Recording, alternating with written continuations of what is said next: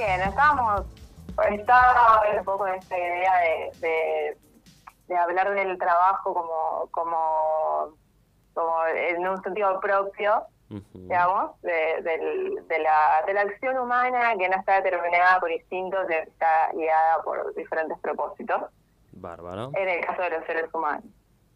Eh, y bueno, la idea es para entender que las personas eh, no solo obtenemos de nuestro entorno lo que estamos para vivir, sino que en muchos casos el trabajo lo que hace es transformar de un modo efectivo nuestro entorno eh, y en el proceso creamos un nivel de vida para algunos que obviamente se pasa con, por mucho la subsistencia básica y que además eh, el trabajo realizado queda totalmente ligado a la construcción de nosotros mismos.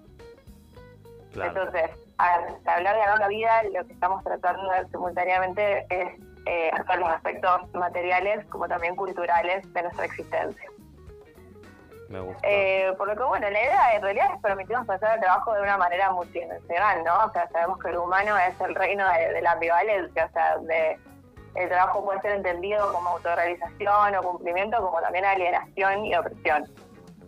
y me parece que Me gusta, me gusta eso, vamos a repetirlo a ver cómo queda para el, tatuaje de... las compañeras que están del otro lado. Que, eh, digamos, entender que lo humano es eh, la violencia pura. O mm. sea, eh, está bueno entender al trabajo desde lo que es la como lo había dicho, como eh, desde lo que es la autorrealización total o el cumplimiento, como también puede ser la alienación y la opresión. O sea, todo esto forma parte de la esfera del trabajo. Claro.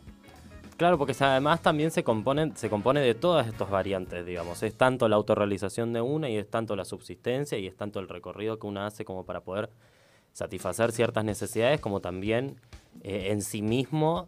Creo que por los registros históricos que hay es muy difícil de pensar el trabajo por fuera de la actividad como algo alienante, ¿no? Totalmente, totalmente. Yo, a ver, mi propuesta un poco es pensar no solo desde el histórico de los hechos concretos, sino desde eh, la parte una gran, gran parte que compone el pensamiento humano, que es todo lo, místico, religioso, mágico, que forma parte de nuestro día a día. Eh, digamos, no, no hablando de, la religión desde la institucional, sino de cómo entendemos el mundo, me parece que el trabajo también se puede entender eh, desde los orígenes del pensamiento humano relacionado con eh, la religión, que es un poco lo que, lo que intento bajar yo. Esa es un poco tu, la, perspectiva desde la que vos querés trabajar en tu trabajo de investigación de, de Tesina, Malena. No, yo en realidad, nada que ver. Yo estoy trabajando con la eh, comunidad islámica de Rosario eh, y sus procesos de construcción identitaria. Eh, pero bueno, igualmente me parece que lo que yo estoy leyendo con la construcción de antecedentes y de con una cuestión capaz un poco más teórica de cumplir la tesis, sí eh, hay muchos autores que han trabajado la relación entre la y el bajo. Claro. Eh, me parece que puede, haber una parte muy importante. Eh, a mí lo que me parecía interesante traer era eh, un que ilustre un poco la relación entre el trabajo y la concepción del origen del ser humano y la sociedad, ¿no? o sea, que nos permita entender la idea del trabajo no solo como la concebimos hoy, desde un análisis eh, más materialista, productivo, eh, sino, o sea, tan propio de nuestro tiempo, sino de pensar, eh, comprender a la sociedad desde la espiritualidad, la religión y sus mitos, que obviamente toman todos estos temas. Uno es el trabajo. Claro, porque también ahí dentro de eso se imprime, por así decir, las diferentes, los diferentes roles o las diferentes actividades que cada uno de los sujetos de la sociedad va a ir realizando, ¿no?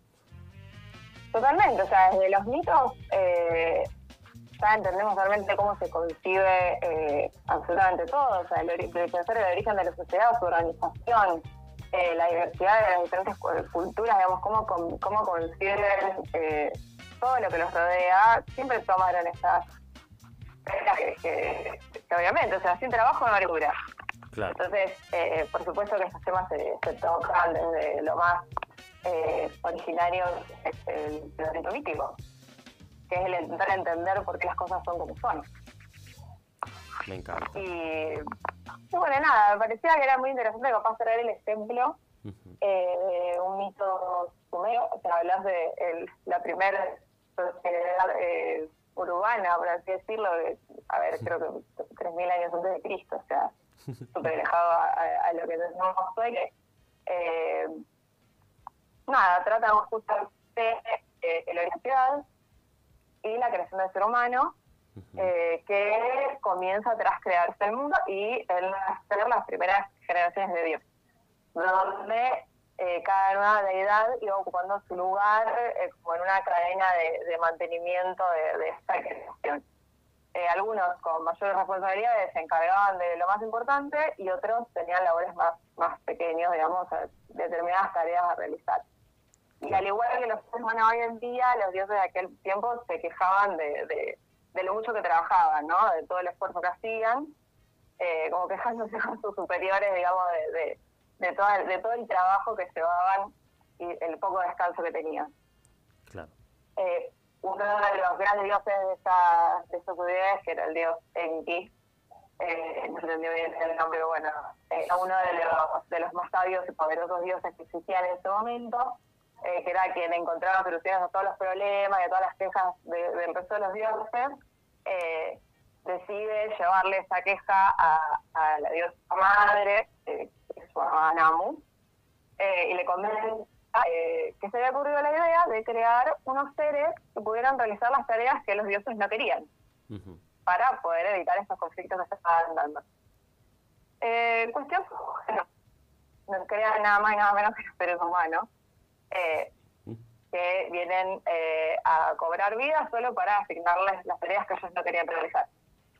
Eh, y bueno, nada, una vez creados esos seres inferiores se iban a, encargar de realizar ese penoso trabajo que los dioses no querían hacer, eh, resulta que, bueno, eh, terminan haciendo un festín enorme para celebrar lo que habían hecho y deciden jugar un juego en el cual algunos dioses iban a crear seres humanos y otros iban a asignarles tareas había una dificultad en ese juego. Iba a haber seres humanos que eh, iban a tener diversas dificultades, ¿no? Eh, hacia físicas o mentales, y el reto era poder encontrar eh, alguna tarea a cumplir. Digamos, nadie se iba a salvar de trabajar, sin importar que...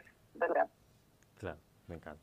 Me parece que lo, lo interesante de rescatar este, de este mito eh, primero que bueno, entender que ya desde sociedades que nacieron dos mil años antes de Cristo, los seres humanos ya habían sido creados para dedicarse al trabajo físico y para aliviar eh, las tareas de otros.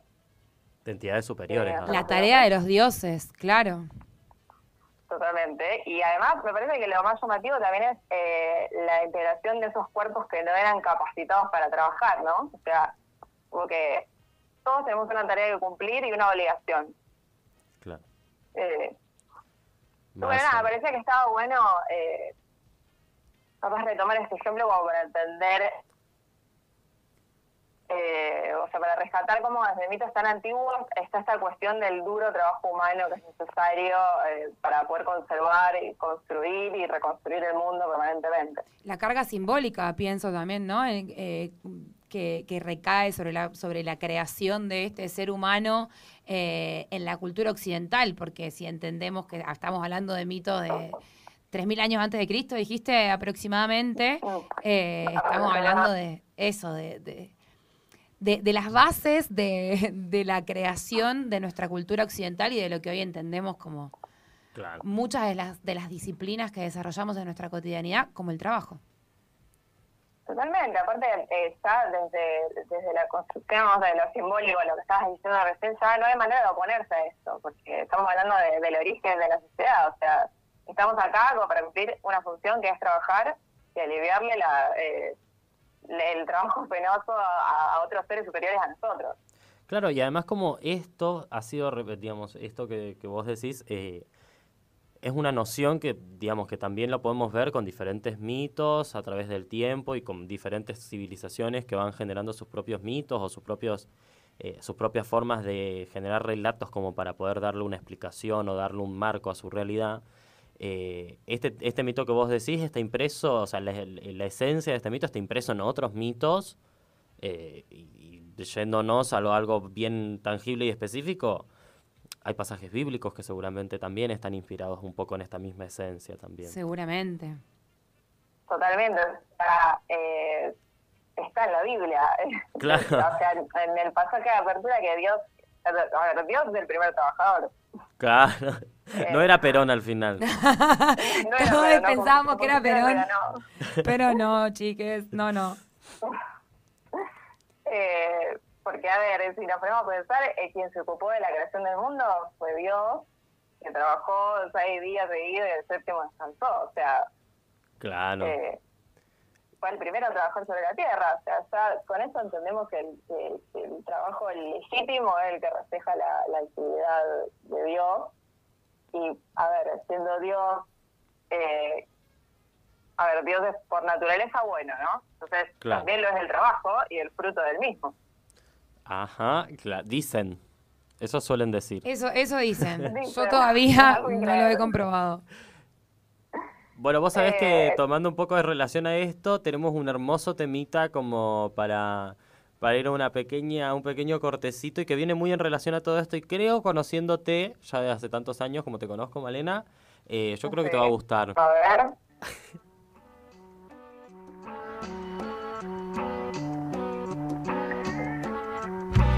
El octavo día Dios, después de tanto trabajar, para liberar tensiones, luego ya